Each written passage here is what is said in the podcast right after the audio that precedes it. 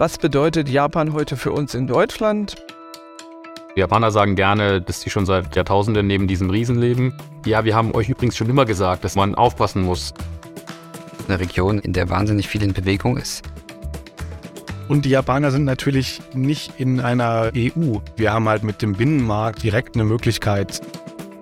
Inzwischen sind 828 Millionen Menschen weltweit ernährungsunsicher. Das ist ein Zuwachs von über 27 Prozent verglichen mit dem letzten Jahr ist es Japan sehr wichtig, sicherzustellen, dass gewaltsame Grenzverschiebungen auf keinen Fall zu einem Erfolg führen. Eine Zeitenwende in der japanischen Russlandpolitik. Sicherheitsstrategie, Wirtschaftssicherheit. Also auch Indien ist natürlich ein wichtiger Partner. Japan ist die drittgrößte Volkswirtschaft der Welt.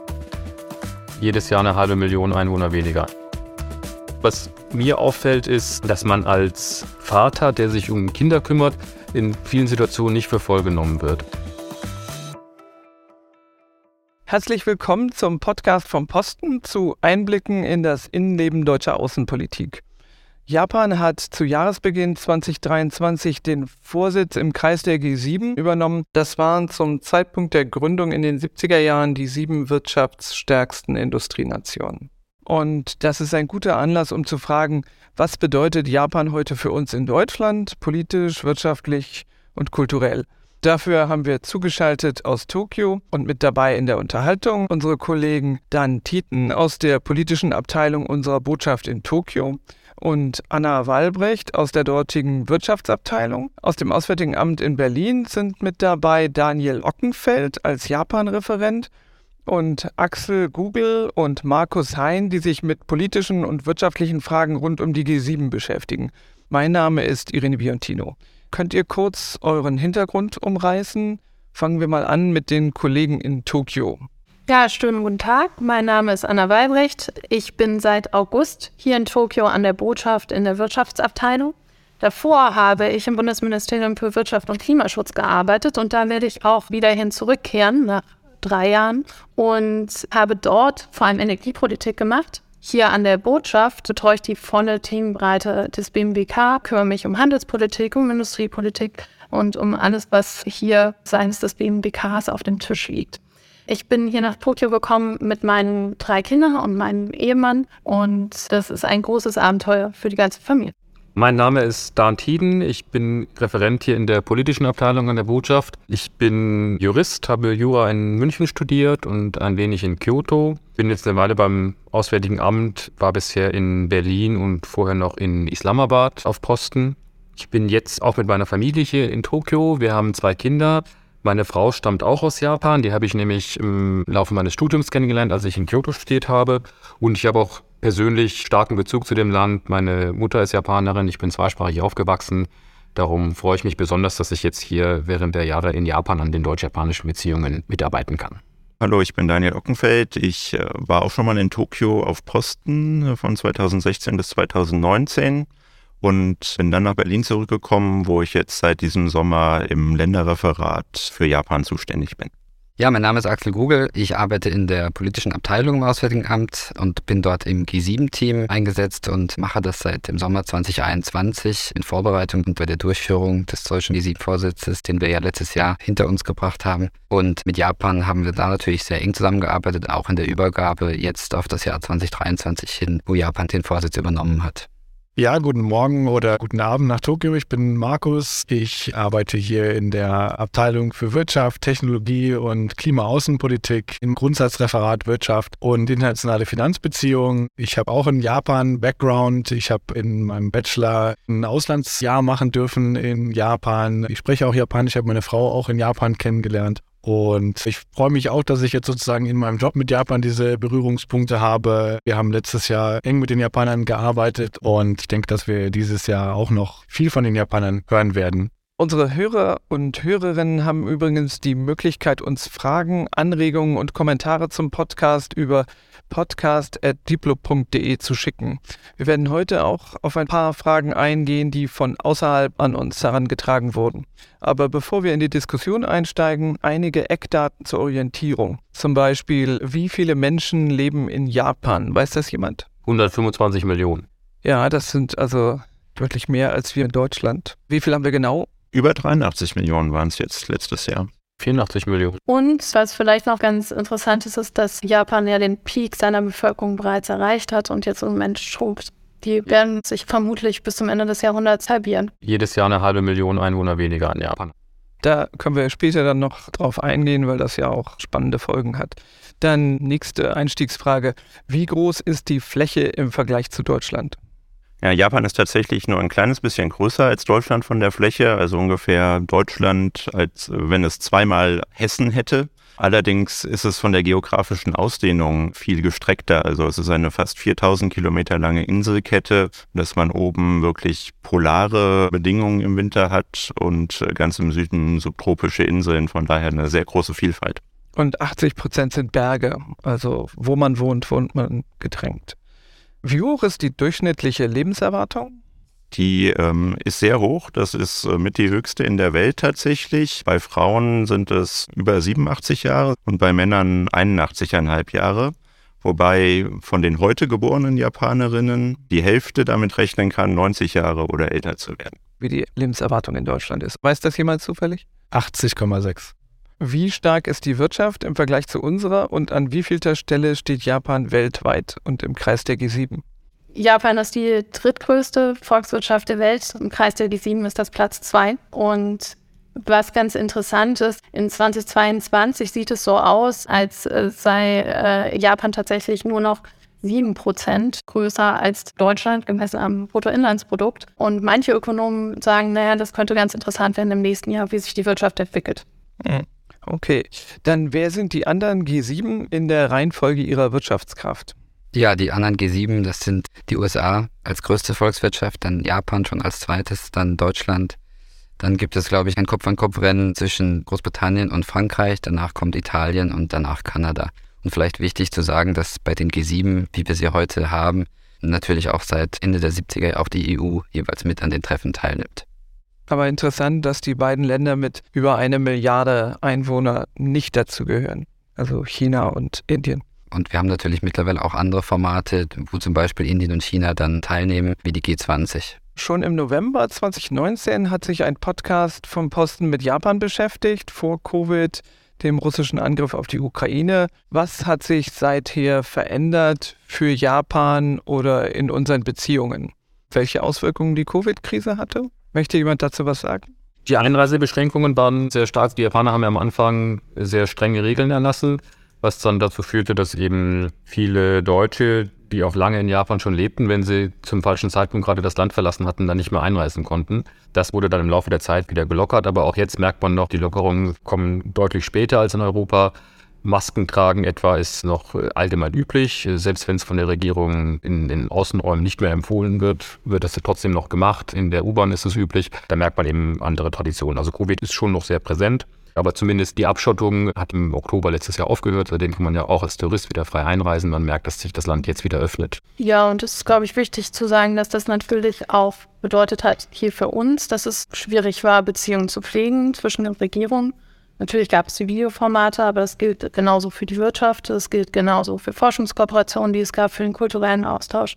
Interessant finde ich auch, dass hier ganz wenig mit Zwang gearbeitet wurde. Also einen harten Lockdown wie in Europa gab es tatsächlich nie. Es gab Empfehlungen der Regierung, bestimmte Dinge zu tun oder nicht zu tun, Restaurants früher zu schließen. Das ist ein ganz interessanter Ansatz. Also wenn man sich anschaut, wie reagieren die unterschiedlichen politischen Systeme weltweit auf Pandemie. Stand jetzt kann man dann schon sagen, wenn man sich die, die freiheitlich-demokratischen Systeme anschaut, dass wir uns da nicht verstecken brauchen. Und ich finde da immer interessant zu gucken, wie haben es die Japaner gemacht, immer basierend auf der Idee, äh, möglichst wenig Zwang von oben. Auch bei anderen Dingen ist Japan wirklich sehr gut durch die Pandemie gekommen. Was die Homeschooling-Situation zum Beispiel anging, die Schulen waren ja viel länger offen. Es gab bessere digitale Angebote und Japan hat deutlich weniger Tote zu klagen gehabt in der Pandemie als Deutschland relativ zur Einwohnerzahl, ungefähr ein Viertel. Und welche Auswirkungen hatte die Krise auf die Wirtschaft? In vielen Ländern war es ja so, dass die Produktion weitgehend runtergefahren werden musste und die ganzen Mobilitätsrestriktionen und die Grenzschließungen auch dazu geführt haben, dass die Wirtschaft einen starken Einbruch erlitten hat. Auf der anderen Seite war der Export von Masken plötzlich ein Riesenschlager. Also inwieweit hat sich da die Krise auf die japanische Wirtschaft ausgewirkt? Auch Japan war genauso wie Deutschland und viele andere Länder auf der Welt sehr stark betroffen von Lieferkettenproblemen. Das hat genauso die japanische Automobilindustrie und Industrie im Allgemeinen getroffen, genauso wie in Deutschland. Die Regierung hat darauf mit wirklich milliardenschweren Entlastungspaketen, Konjunkturmaßnahmen und so weiter reagiert, um hier die Wirtschaft auch durch die Pandemie zu bringen. Anfang des Jahres äh, war dann auch so der Punkt erreicht, dass man wieder auf dem Vorkrisenniveau war.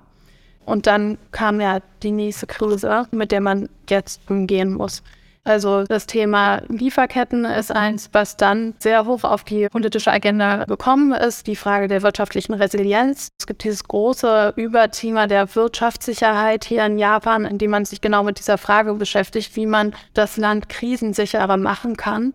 Und natürlich hat auch im Handel zwischen Japan und Deutschland die Pandemie ihre Spuren hinterlassen. Da gab es einen Knick, was insofern auch bedauerlich war, weil wir ja gerade 2019 das Freihandelsabkommen zwischen der Europäischen Union und Japan geschlossen hatten und eigentlich dachten, so jetzt äh, können wir da richtig durchstarten. Aber auch das hat sich inzwischen ausgeglichen. Also da sind wir jetzt aus dem Tal wieder raus. 2019, wo wir den letzten Podcast aufgenommen haben, da stand die chinesische Wirtschaft ja noch nicht ganz so stark da, wie sie dann in den Folgejahren sich entwickelt hat. Und während der Covid-Krise ist China erstmal aufgefallen als ein Land, das in großem Umfang sehr medienwirksam Masken exportiert hat in Nachbarländer und dann auch mit Blick auf Lieferketten stark im Fokus stand, weil eben vieles Wichtige aus China kam. Was kann man sagen, wie hat sich der Einfluss Chinas auf die japanische Politik verändert seit 2019 und welche Rolle hat da vielleicht auch die Krise gespielt? Also insgesamt würde ich in der japanischen China-Perzeption eher starke Konstanten sehen. Die Japaner sagen gerne, dass sie schon seit Jahrtausenden neben diesem Riesen leben. Und wenn man jetzt schaut, vielleicht umgekehrt, wie sich das China-Bild oder die Art, wie wir über China sprechen, in Deutschland und in Europa geändert hat in den letzten Jahren, da sind viele Punkte dabei, wo die Japaner uns jetzt sagen, ja, wir haben euch übrigens schon immer gesagt, dass es die und die Punkte gibt, wo man aufpassen muss. Also wir wollen natürlich auch möglichst viel Austausch mit China, aber es gibt eben Punkte, bei denen man vorsichtig sein muss, dass man eben auch auf Reziprozität achtet oder beim wirtschaftlichen Austausch Level Playing Field, also die Punkte haben wir ja oft. Oder eben auch in der Politik, das Ausgreifen in der Sicherheitspolitik, also das Aushöhlen der regelbasierten internationalen Ordnung. Level Playing Field, in anderen Worten gleiche Bedingungen für beide Parteien, beziehungsweise Reziprozität bedeutet dass jeder dem anderen die gleichen Rechte gewährt, die er selbst genießt. All das sind Punkte, die vielleicht jetzt in unserer Arbeit stärker präsent sind. Japaner würden wahrscheinlich sagen, I told you so. Es ist manchmal das, was man von Japanern hört, wenn man über China spricht. Ja, also das ist, glaube ich, etwas, was dann durch Covid noch deutlicher geworden ist. Es wurde schon angesprochen, in der jüngeren Vergangenheit hatten wir dann den russischen Angriff auf die Ukraine im Februar 2022. Welchen Einfluss hatte das auf die japanische Politik? Also da hat Japan tatsächlich sehr entschlossen gleich reagiert, hat die russische Aggression umgehend scharf und unmissverständlich verurteilt und dann auch im Gleichschritt mit den G7-Partnern Sanktionen erlassen, zum Beispiel im Finanzsektor oder auch Exportbeschränkungen.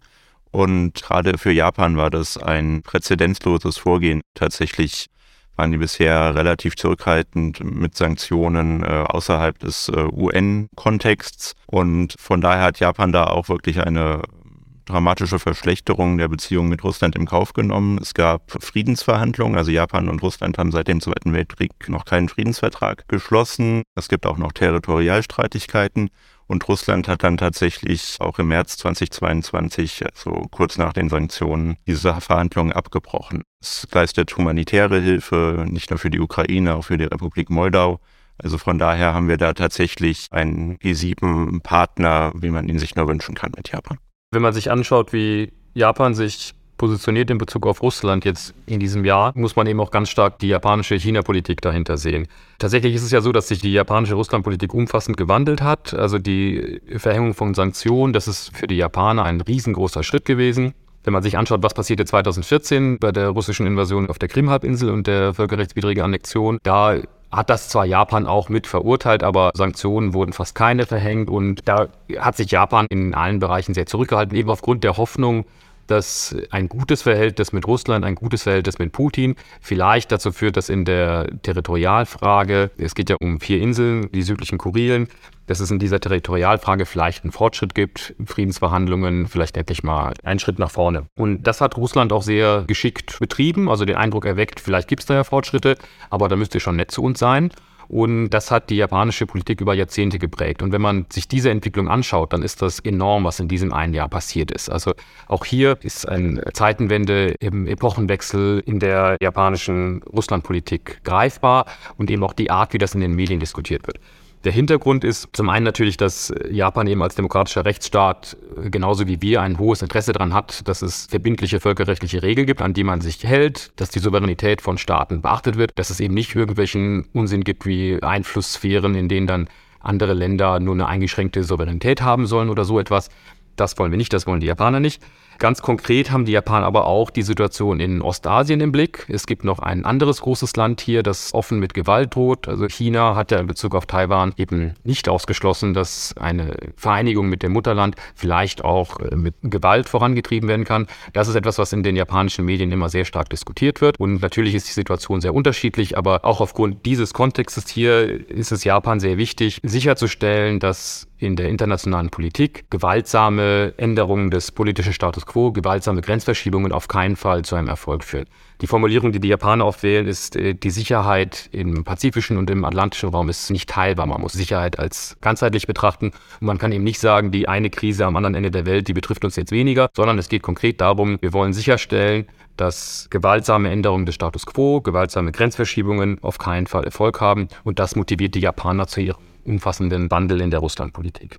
Das japanische Verhalten letztes Jahr in Reaktion auf den russischen Angriffskrieg gegen die Ukraine, auch für den G7-Kontext, war das wirklich außerordentlich bemerkenswert, in dem Sinne, dass es nochmal zwei Dinge gezeigt hat. Nämlich das eine, dass die G7, obwohl sie der Tradition ein informelles Format von Wirtschaftsnationen sind, sehen sich aber eben darüber hinaus auch noch viel mehr mittlerweile als Wertepartner, die Demokratie, Menschenrecht und Völkerrecht vertreten. Und vor dem Hintergrund war das ein ganz wichtiges Signal und dass man dann eben durch diese große G7-Geschlossenheit in Reaktion auf diesen Angriffskrieg es geschafft hat, nicht nur wichtige Worte zu finden, sondern sehr konkret auch als Krisenreaktionsmechanismus zu reagieren, zu Sanktionen, zu Waffenlieferungen, zu Kommunikation und vielen anderen Bereichen. Ein Beispiel dafür ist vielleicht auch die gemeinsame Erklärung zu resilienten Demokratien, die letztes Jahr veröffentlicht worden ist zum G7-Gipfel. Die zeigt äh, auch, was du gesagt hast, Axel, dass die G7 sich auch immer mehr zu einem Werteformat bewegen. Und ich glaube, dass die Japaner das auch maßgeblich mit betrieben haben.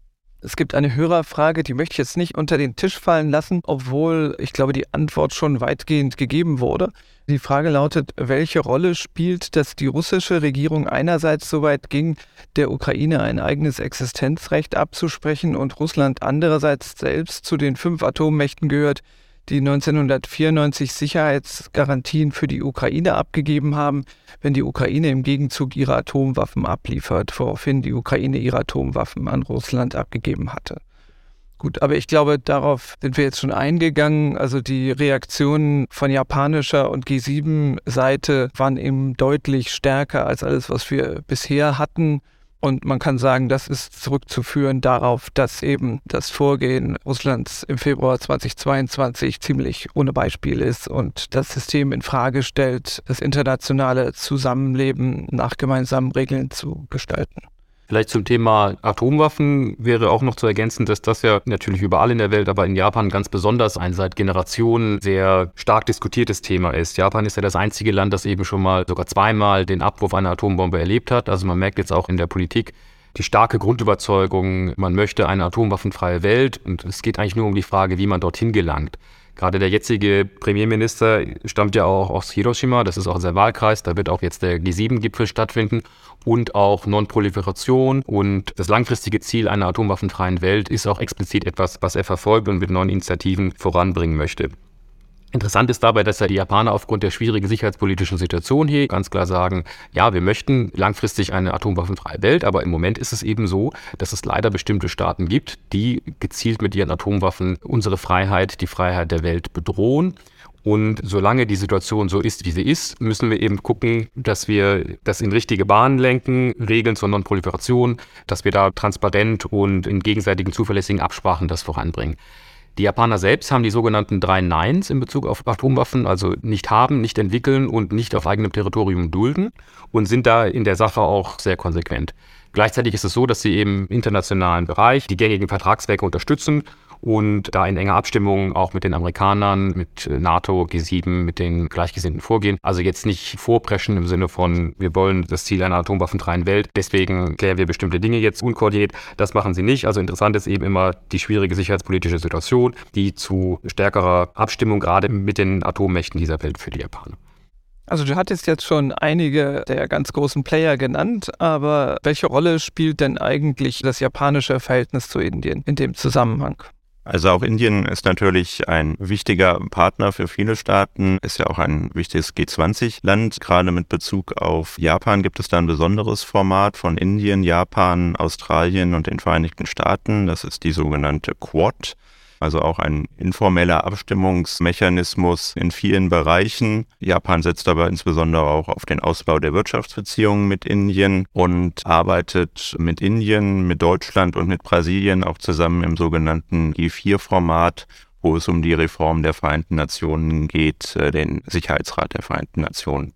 Und Indien hat dieses Jahr auch die G20-Präsidentschaft inne, sprich den Vorsitz der G20-Gruppe. Und es ist normalerweise üblich, dass sich die G7 und G20-Vorsitze sehr, sehr eng abstimmen, sowohl mit ihren jeweiligen Vorgängervorsitzen als eben auch jeweils miteinander. Und da bin ich mir sicher, dass die Japaner da in engen Austausch stehen mit den Indern und auch versuchen, ihre Agenten so ein bisschen aufeinander abzustimmen, dass sich das möglichst ergänzt bei allen Unterschieden natürlich.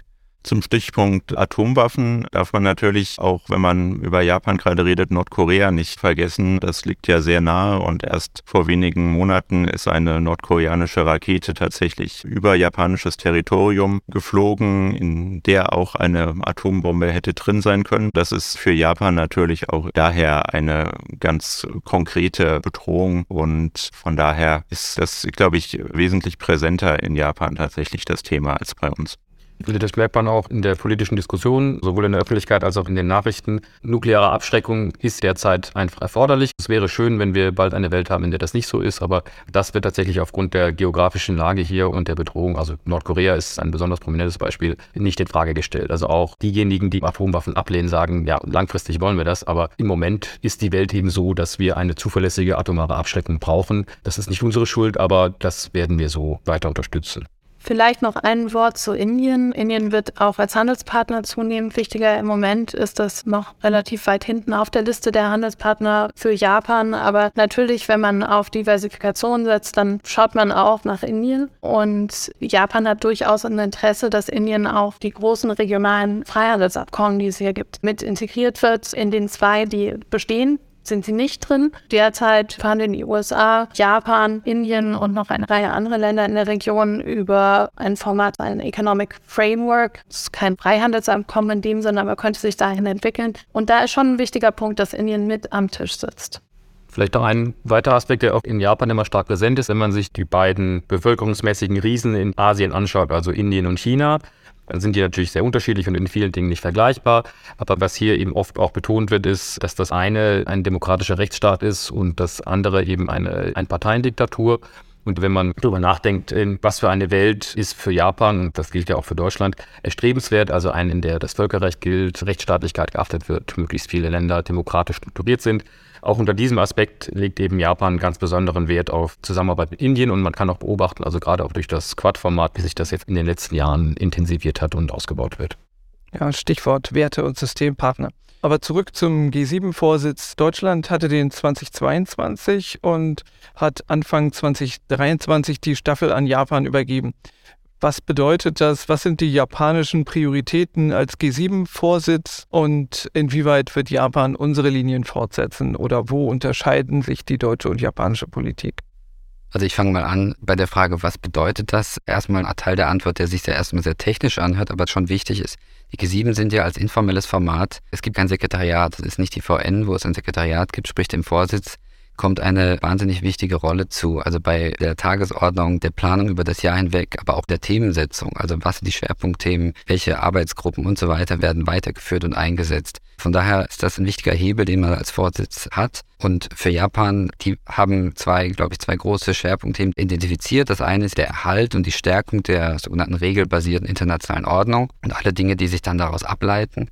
Und das zweite sind die sogenannten Global Issues, also Dinge von globaler Bedeutung. Und da kommen natürlich Dinge rein wie Abrüstung. Für uns als Deutschland ist klar, dass bestimmte Themen, die im Jahr 2022 unter deutschem Vorsitz extrem wichtig waren, wo die G7 sich sehr stark auch bewiesen haben, also Stichwort Russland, Ukraine, dass es da weitergeht. Das hat Japan auch bislang genauso gesagt und auch getan. Also wir sehen, dass viele der Koordinierungsformate, die wir im letzten Jahr in Reaktion auf diesen Krieg ins Leben gerufen haben als G7, um uns abzustimmen, weitergeführt werden. Und das ist natürlich für uns, die wir hier in Europa sind, natürlich sehr wichtig. Aber wir haben eben auch aus der Reaktion der Japaner im letzten Jahr gesehen, dass das dort ebenfalls aus verschiedenen Gründen als extrem wichtig angesehen wird. Und das Zweite, was für uns wichtig ist, wo wir aber auch sehr guter Dinge sind, sind weitere Prioritäten und Schwerpunktthemen, die wir letztes Jahr hatten, wie zum Beispiel die Stärkung von Demokratien.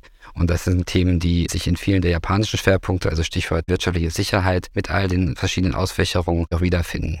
Und ein sehr wichtiger Schwerpunkt für die Japaner ist das Thema Wirtschaftssicherheit. Da geht es letztendlich um einen gesamtheitlichen Ansatz, der einen erweiterten nationalen Sicherheitsbegriff verbindet mit der Notwendigkeit, in wirtschaftlichen Fragen genauer hinzuschauen. Das kann sehr komplex werden, ist teilweise auch sehr, sehr technisch. Da geht es um Themen wie Investitionsprüfung, Exportkontrolle. Ich glaube, was den Charme sozusagen des japanischen Ansatzes macht, ist einerseits der Begriff der Wirtschaftssicherheit, der sehr griffig wirkt und auch eine Verbindung herstellt zur nationalen Sicherheitsstrategie Japans, die im Dezember nochmal aktualisiert worden ist. Dazu muss man sagen, dass viele, viele Länder der G7 gerade ihre Sicherheitsstrategien überarbeitet haben. Und da taucht eben dieser Begriff der Wirtschaftssicherheit sehr stark auf. Insofern ist es für die Japaner von strategischer Bedeutung, sich mit diesem Thema auseinanderzusetzen. In vielerlei Hinsicht sind die Japaner da auch tatsächlich Vorreiter, vor allen Dingen, dass sie institutionell bereits die Möglichkeiten geschaffen haben im eigenen Land, also mit Kabinettsposten zur Wirtschaftssicherheit, dass sie sozusagen die Voraussetzungen haben, um auch wirklich diese Themen sehr ganzheitlich angehen zu können. Das heißt also, dass sie ressortübergreifend zwischen den Ministerien und über die Ministerien hinaus diese Themen sehr eng miteinander verbinden und es schaffen, bei wirtschaftlichen Fragen sehr außenpolitisch zu denken. Insofern machen sie das, glaube ich, sehr, sehr gut. Ich glaube, für uns in Deutschland ist die Lage auch einfach ein bisschen anders, wenn wir nach Japan blicken. Wir kommen aus einer anderen volkswirtschaftlichen Tradition in Deutschland. Bei uns regelt einerseits der Markt mehr. Sowohl Staat als auch Wirtschaft in Deutschland geben sich jeweils einen gewissen Freiraum. Der Staat definiert die Regeln, in dem die Wirtschaft agieren darf darf, aber eben relativ weit. Für uns regelt halt der Markt sehr viel und in Japan gibt es schon lange eine Tradition, dass der Staat sehr viele Fragen der Wirtschaft mitdenkt und mitredet. Ich glaube, da gab es mal vor einigen Jahren äh, oder Jahrzehnten vielmehr in Japan das eiserne Dreieck zwischen Bürokratie, Regierung und der Wirtschaft von staatlicher Förderung von gewissen Technologien und so weiter mal abgesehen. Und die Japaner sind natürlich nicht in einer EU, so wie wir. Also Deutschland ist halt sehr eng mit der EU verbunden. Das sind äh, teilweise unsere engsten, größten Handelspartner. Und wir haben vielleicht nicht dieselbe Dringlichkeit, wenn wir auf Wirtschaftsfragen strategisch schauen, wie jetzt die Japaner, die eben doch halt eine Insel sind, dort in Ostasien und sehr darauf angewiesen sind, ihre Beziehungen zu den anderen Ländern wirtschaftlich mit einzelnen Abkommen zu unterlegen. Und wir haben halt mit dem Binnenmarkt direkt eine Möglichkeit, unserer Wirtschaftskraft Ausdruck zu verleihen auf dem europäischen Kontinent. In anderen Worten, wir können bei unseren Nachbarn auf dem europäischen Binnenmarkt ohne Handelshemmnisse einkaufen. Das ist, glaube ich, ja so ein Schwerpunkt, den die Japaner sich ausgesucht haben, der für uns sehr interessant ist, aber den wir halt teilweise anders sehen. Und ein weiterer Schwerpunkt ist das Thema Ernährungssicherheit. Inzwischen sind 828 Millionen Menschen weltweit ernährungsunsicher. Das ist ein Zuwachs von über 27 Prozent verglichen mit dem letzten Jahr. Also das ist ein gigantischer Anstieg und Japan ist auch selber relativ abhängig in dem Bereich von Importen. Es gibt natürlich eine Landwirtschaft in Japan, aber das ist nicht ausreichend, um den Bedarf zu decken. Und äh, so ist es nun natürlich, dass die Japaner sich das zum Thema gesetzt haben. Das hat natürlich auch damit zu tun, dass jetzt im Zuge des russischen Angriffs auf die Ukraine, man hat dort Getreide Getreidesilos bombardiert, man hat Getreide gestohlen, man hat das Schwarze Meer praktisch zu einem Raum gemacht, in dem Schiffe kaum noch die äh, Versicherungsprämien bezahlen können, um in diesem praktisch äh, Kriegs- oder Kriegsaufmarschgebiet Getreide verschiffen zu können. Insofern hat Russland einen maßgeblichen, sehr, sehr großen Anteil daran, dass Preise für Weizen und andere Getreide und Ernährungsmittel sehr stark in die Höhe geschossen sind. Und insofern ist der Schwerpunkt für die Japaner nicht nur logisch, sondern auch zeitgemäß. Ja, interessant die Parallelen und die Unterschiede. Wir sind ja auch gerade dabei, an einer Sicherheitsstrategie zu arbeiten und da wird auch ein erweiterter Sicherheitsbegriff zugrunde gelegt und die Bedeutung von Wirtschaftsgütern für unsere Sicherheit, die sehen wir auch gerade. Inwieweit ist Japan für uns ein Partner in Entwicklungs- und Schwellenländern? Also Stichwort Wertepartner, Stichwort Ernährungssicherheit. Noch ein Punkt zur Wirtschaftssicherheit, weil das in Japan sehr, sehr stark diskutiert wird da ist immer wieder erhellend, wie ähnlich unsere Lage eigentlich ist. Also wir haben einen sehr engen wirtschaftlichen Austausch mit China und möchten das auch. In der Sicherheitspolitik sehen wir, dass von chinesischer Seite Regeln missachtet werden, dass die internationale regelbasierte Ordnung ausgehöhlt wird, dass wir eben überlegen müssen, wie können wir sicherheitspolitisch uns nicht die Butter vom Brot nehmen lassen, und die Lage ist sehr ähnlich bei den Japanern. Mir würde jetzt kein anderes Land einfallen, mit dem man das so gut vergleichen könnte. Der wirtschaftliche Austausch zwischen Japan und China, der ist ja sogar noch größer als zwischen Deutschland und China, etwa anderthalb Mal so groß. Und gleichzeitig sind die sicherheitspolitischen Schwierigkeiten doch viel drängender, wenn man sich anschaut, im ostchinesischen Meer, wie China immer wieder mit Schiffen eindringt in Hoheitsgewässer von den Inseln, die von den Japanern verwaltet werden, oder wie auch sonst im südchinesischen Meer illegale Inseln aufgeschüttet werden und so weiter. Also gerade in den Gebieten, durch die die Handelsströme fließen. Und die Antwort der Japaner auf diese Situation ist Wirtschaftssicherheitspolitik. Wenn man mit Laien darüber spricht, dann wird oft gesagt, Japan möchte engen wirtschaftlichen Austausch mit China, aber es stellt sich die Frage, wie wappnen wir uns gegen die Gefahren? Und die Antwort ist Wirtschaftspolitik, Risiken reduzieren. Wir wollen keine Abkopplung der Wirtschaft, sondern wir wollen mit gezielten Maßnahmen das in die richtigen Bahnen lenken, um Abhängigkeiten zu reduzieren, um uns nicht erpressbar zu machen. Und das sind alles Dinge, die man in der Diskussion sehr schön auch auf die deutsche Situation übertragen kann. Und äh, da geht es um Themen wie Schutz kritischer Infrastrukturen, Lieferketten, Geheimpatente an der Diskussion oder die Förderung von Spitzentechnologie. Das sind alles Dinge, die auch zusammenhängen mit der japanischen China-Politik, aber eben auch damit, wie sollte eine internationale Ordnung aus unserer Sicht sein. Wir wollen eben schon einen engen wirtschaftlichen Austausch Austausch. Und wir wollen eben nicht, dass sich Blöcke bilden und irgendwas abgekoppelt wird. Da haben die Japaner einen sehr ähnlichen Ansatz, den wir eben auch verfolgen. Und auch deswegen lohnt sich der Austausch gerade im Bereich der Wirtschaftssicherheitspolitik. Es gibt ja diese vier Bereiche, Schutz der kritischen Infrastrukturen, Lieferketten, Geheimpatente und die Förderung von Spitzentechnologien. Und in all diesen vier Bereichen gibt es bereits viel Austausch zwischen Deutschland und Japan. Und natürlich, wir sehen bestimmte Dinge anders, aber im Einzelnen ist es sehr sinnvoll, sich zum Beispiel über Exportkontrolle auszutauschen, Investitionsprüfungen auszutauschen, darüber auszutauschen, welche Technologien fördern wir auf welche Art. Und ein zweiter Aspekt, der mir sehr wichtig ist, ist, dass wir natürlich auch immer das Ganze aus der Perspektive des Handels anschauen. Die europäische Delegation hier ist sozusagen der Hüter des Freihandelsabkommens zwischen EU und Japan. Wenn jetzt Maßnahmen ergriffen werden im Bereich der Wirtschaftssicherheit, was bedeutet das für den Handel? Schaffen wir es damit, die Regeln, die wir uns selber gegeben haben, im Kontext dieses Freihandelsabkommens dann auch einzuhalten? In Bezug auf die Entwicklungsländer, wie verhalten wir uns, welche Politiken verfolgen wir gegenüber Entwicklungs- und Schwellenländern? Da ist immer interessant zu beobachten, wie strategisch auch die Japaner vorgehen. Gerade im pazifischen Raum, da sieht man da eben, das wird in Japan auch sehr stark unter diesem Fokus diskutiert, dass von China sehr geschickt Infrastrukturprojekte vorangetrieben werden, um den eigenen Einflussbereich auszuweiten, also ökonomische Power Projection. Und die Japaner überlegen eben auch, wie kann man sicherstellen, dass es keine zu starken Abhängigkeitsverhältnisse gibt, dass die freien Seewege garantiert bleiben und auch das Seevölkerrecht beachtet wird. Wir haben ja dieses Konzept des Free and Open Indo-Pacific. Das bezieht sich ganz stark auf die Frage, wie gestalten wir unsere Politik gegenüber Entwicklungs- und Schwellenländern. Ein ganz starker Punkt ist dabei nachhaltige Infrastruktur, also dass die Länder, in denen solche Projekte gemacht werden, sich nicht überschulden, sondern auch wirklich das bekommen, was tatsächlich für eine nachhaltige Entwicklung dort sinnvoll ist. Und das geht natürlich nicht nur für die Region, sondern das versuchen die Japaner in ähnlicher Weise auch für andere, also Afrika beispielsweise, immer ganz stark unter dem Fokus, wir wollen sicherstellen, dass Länder nicht in Abhängigkeits Verhältnisse geraten oder eben Projekte aufgedrückt bekommen, die sie eigentlich gar nicht wollen und die dann eben nur dazu führen, dass China durch ökonomische Mittel seinen Einflussbereich ausgeweitet hat. Da kann man auch ganz klar sagen, dass es große Überschneidungen gibt mit unserer eigenen Pazifikstrategie. Und es gibt zwischen der EU und Japan eine Konnektivitätspartnerschaft, wo man sich sehr konkret auch darüber unterhält, welche Projekte werden durch die Entwicklungsbanken gefördert, wie kann man dezentral in den einzelnen Regionen besser Synergien heben und zusammenarbeiten. Konnektivität, das heißt die Fähigkeit, sich zu vernetzen, etwa indem man harmonisierte technische Standards verwendet. Und da weiter zu denken, weiter dran zu arbeiten, das ist sicherlich ein Feld, was sehr interessant ist.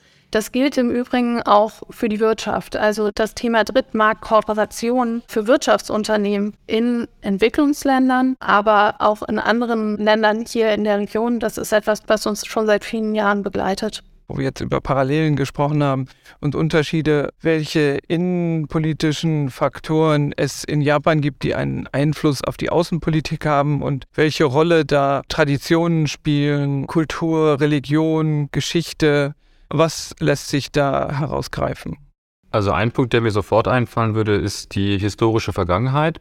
Also wenn man sich gerade unter den G7-Ländern anschaut, wie werden außen- und sicherheitspolitische Fragen diskutiert, da sieht man ganz deutlich, dass eben alles, was mit harter Sicherheitspolitik zusammenhängt, also dann in irgendeiner Form vielleicht auch Auslandseinsätze von Militär beinhaltet, da sind sicherlich Japan und Deutschland die beiden Länder, die politisch, aber eben auch in Bezug auf die öffentliche Meinung zu Hause mit Abstand die zurückhaltendsten sind. Wenn man guckt, wie wird sowas in Frankreich oder in Großbritannien diskutiert, das ist historisch ein anderer Kontext. Japan hat genauso wie Deutschland nach dem Krieg auch in der Erziehung auf dem Bildungssystem ganz stark diesen Punkt, Krieg ist schlecht, das wollen wir nicht. Es gibt keine ernsthafte Rechtfertigung, in den Krieg zu ziehen.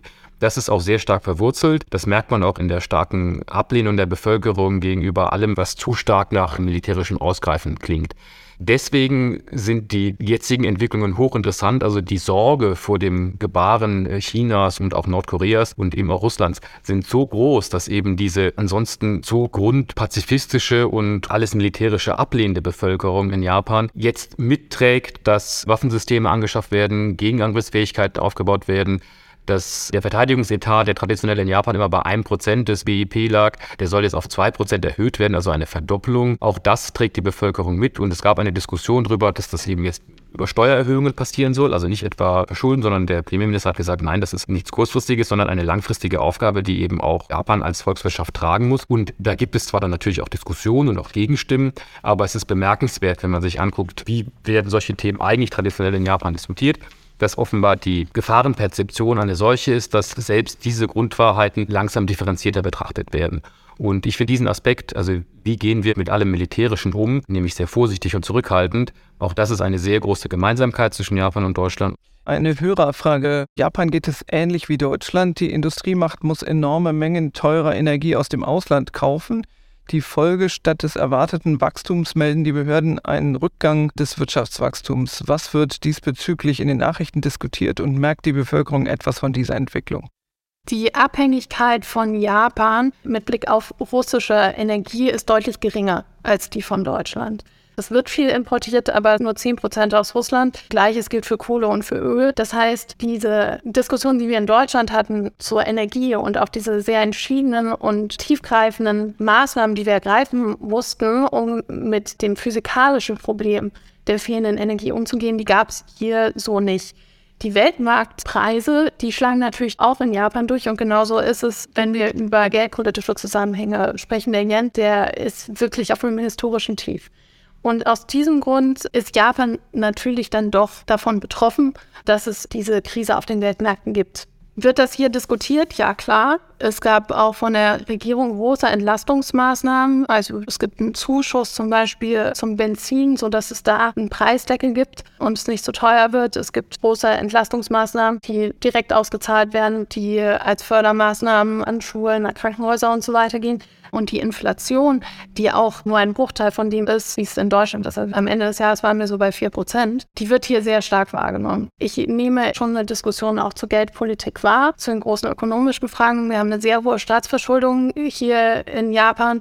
Das ist was, was jetzt in der breiten Bevölkerung nicht so stark diskutiert wird. Was aber ein Thema sein wird, ist die anstehenden Lohnverhandlungen zwischen den Gewerkschaften und den Unternehmen und wie das möglich sein wird, diese höhere Inflation dann auch in den höheren Löhnen abzubilden. Das ist auch ein Vorhaben, was für den Premierminister hier von besonderer politischer Bedeutung ist. Stichwort Energie- und Klimakrise. Wie sieht es aus mit erneuerbaren Energien und Nutzung von Nuklearenergie? Und Hörerfrage, gibt es so etwas wie Fridays for Future auch in Japan?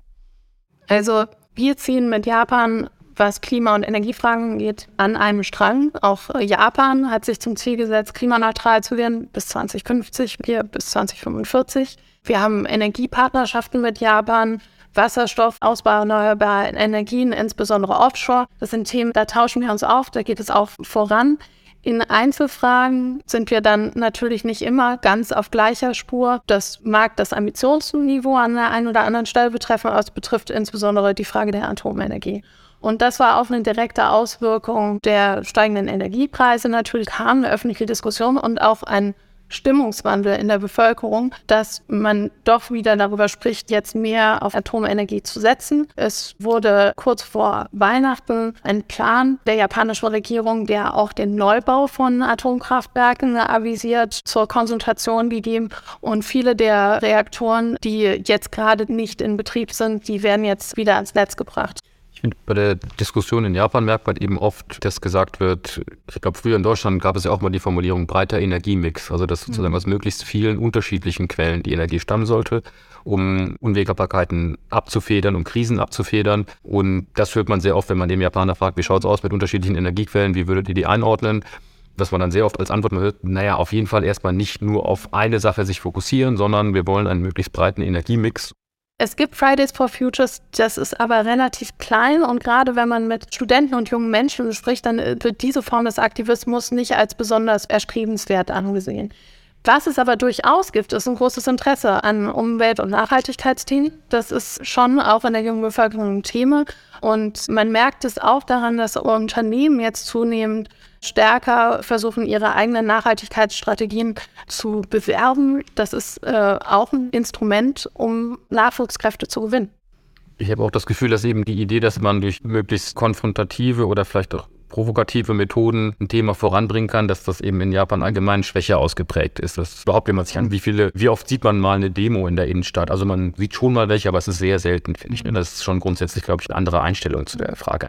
Etwas anderes, was bei uns, glaube ich, anders ist als in Japan, ist, dass wir ja zurzeit versuchen, den öffentlichen Nahverkehr voranzutreiben. Und ich habe gerade gelesen, dass in Japan jedes Jahr 1000 Kilometer Buslinien gestrichen werden. Allerdings hat das nichts mit der Energie zu tun, sondern mit der schrumpfenden Bevölkerung.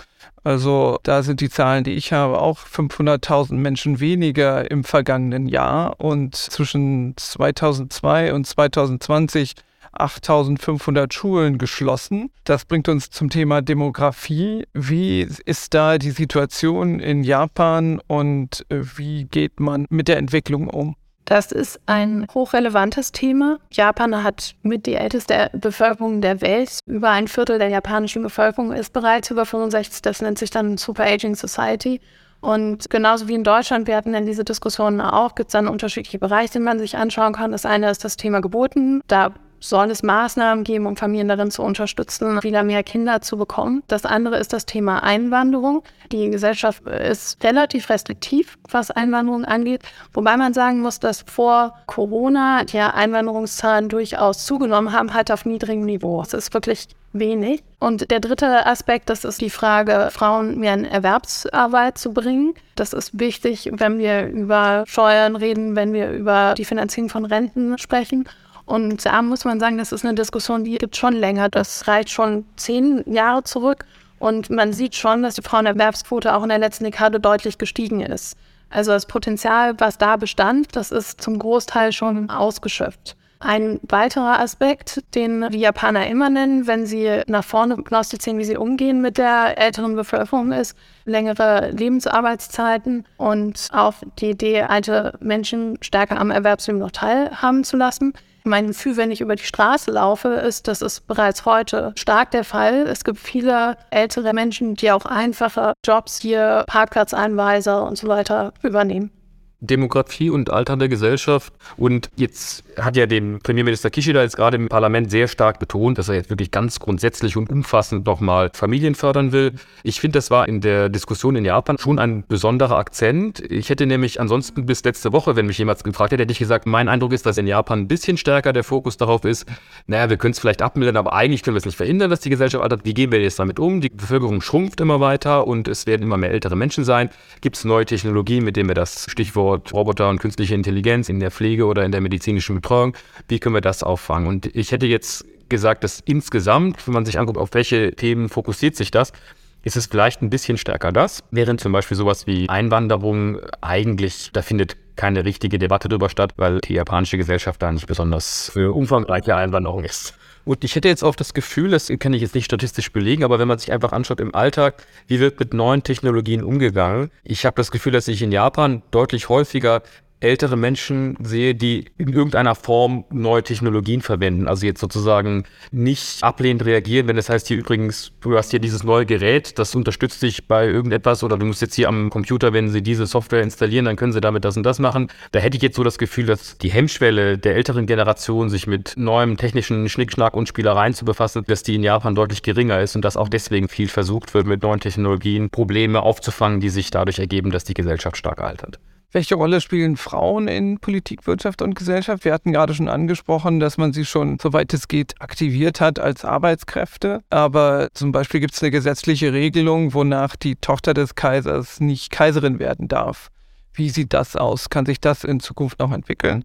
Also das spezifische Thema ist natürlich eins, was hier durchaus kontrovers diskutiert wird von allen Seiten. Aber jenseits dessen sind die eigentlichen Probleme in der Praxis tatsächlich der geringe Frauenanteil in Entscheiderfunktionen. Und das gilt für die Wirtschaft und das geht genauso für die Politik. Also wenn wir uns das aktuelle Kabinett anschauen, gibt es zwei Frauen von 19 Ministern. Das ist relativ wenig. In den Unternehmen sieht es auch häufig so aus. Und wenn wir sagen, Frauen sind in Erwerbsarbeit, dann heißt es auch, dass Frauen nicht unbedingt in den gut bezahlten Jobs hier sind. Der Gender Pay Gap ist besonders hoch in Japan, auch deutlich höher als in anderen G7-Ländern. Und Frauen gehen häufig in informellen Arbeitsverhältnissen Arbeit nach. Also da sind bestimmte strukturelle Probleme, die auch angegangen werden müssen.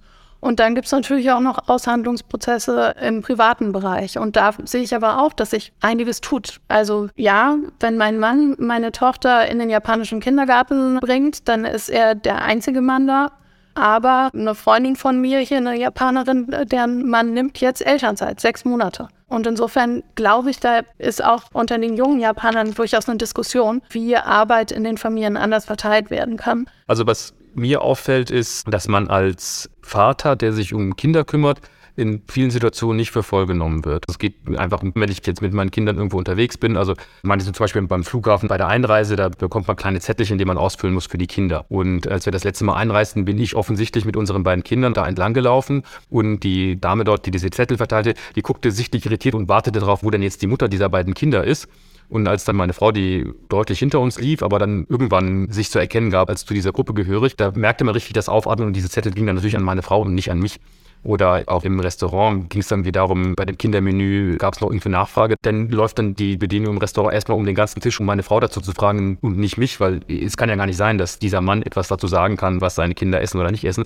Einen anderen Aspekt, den ich in Detail nicht einschätzen kann, aber den ich oft von Japanern höre, ist, das traditionelle, also so in den 50er Jahren Hausfrauen-Ehemodell in Japan sei insofern fundamental anders gewesen, weil die Finanzhoheit immer bei der Frau lag. Das ist auch jetzt in traditionellen Familien noch so, dass wirklich der Mann bekommt ein bisschen Taschengeld, damit er mal mit seinen Kollegen ein Bier trinken gehen kann. Ansonsten verwaltet die Frau das Geld. Da gibt es bestimmt soziologische Untersuchungen dazu, also ob das möglicherweise ein Aspekt ist, warum der Unmut gegen konservative Familienstrukturen offenbar in den großen Teil der Bevölkerung deutlich geringer ausfällt als in Europa. Wobei man auch sagen muss, wenn man Umfragen anschaut unter jungen Leuten, dann gibt es auch einen signifikanten Anteil, die nicht ganz so positiv in die Zukunft blicken, sagen, wir wissen nicht, ob wir jemals heiraten werden. Frauen, die bewusst sagen, ich weiß nicht, ob das mit meinem Lebensentwurf zusammenpasst, Kinder zu bekommen. Also da ist schon noch eine kleine gesellschaftliche Wegstrecke zu gehen, damit alle sich wohlfühlen. Vielleicht noch ein Aspekt, also das Thema Monarchie und Frauen im Kaiserhaus. Das ist ja auch ein Thema, was in Japan auch seit Jahrzehnten schon immer diskutiert wird. Da wird ganz gerne von japanischer Seite aus betont, es gab ja schon sehr oft Kaiserinnen, stimmt auch. Also es gab auch historisch bedeutsame Kaiserinnen, auch im Frühmittelalter, beispielsweise zur Zeit der Einführung des Buddhismus. Also da kann man eine ganze Reihe von Kaiserinnen benennen. Und die Diskussion geht eigentlich um die Frage, ob die Erbfolge über die männliche oder auch über die weibliche Linie erfolgen kann.